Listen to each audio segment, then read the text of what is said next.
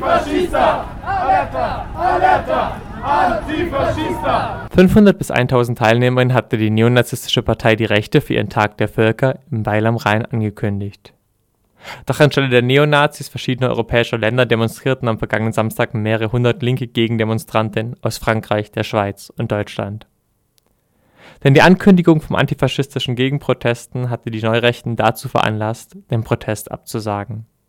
Dies wiederum werteten die Veranstalter in der antifaschistischen Gegenproteste als wichtigen Erfolg einer starken Mobilisierung sowie eines kontinuierlichen Widerstands vor Ort.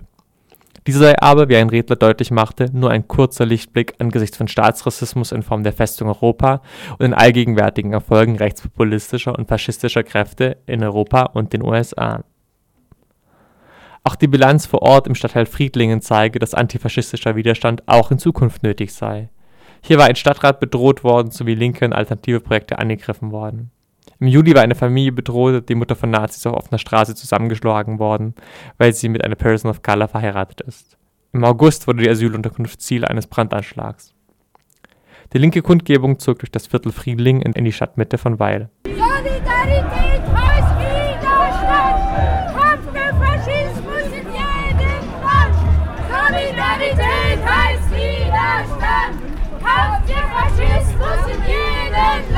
Auf ihrem Weg passierte sie das Mietshaus, in welchem drei der Friedlinger Nazis wohnten. Den heruntergelassenen Rollläden deren Wohnung wurde ein Alerte Alerte Antifaschista entgegengeschleudert. Ein Redner der Demo wies darauf hin, welche Kneipen die regelmäßigen Treffpunkte der Nazis seien. Kritik übten die VeranstalterInnen der Kundgebung am bisherigen Umgang der öffentlichen Seiten und Behörden mit den erstarkten rechten Strukturen vor Ort. Das wird nicht aufhören, wenn man es nur mit Ignoranz straft. Stattdessen gelte es, vielfältige Aktionsformen zu entwickeln. Wichtig sei es, Widerstand zum Ausdruck zu bringen. Es gibt nicht die einzig richtige Art zu protestieren. Zwei Rednerinnen des Bündnisaufbau Basel wandten sich an die demonstrierenden Antifaschistinnen. Der Linke, so riefen sie auf, müsse eine angemessene Reaktion auf die Zugewinne von Rechten finden. Diese sei eine grundlegende Kapitalismuskritik neben dem antifaschistischen Kampf auf der Straße zu führen. Die Linie des gesellschaftlichen Widerspruchs verläuft zwischen unten und oben. So sei es die sich zuspitzende Krise des globalen Kapitalismus, der für eine starke Verbreitung von rechten Positionen deren Gewalt ursächlich sei.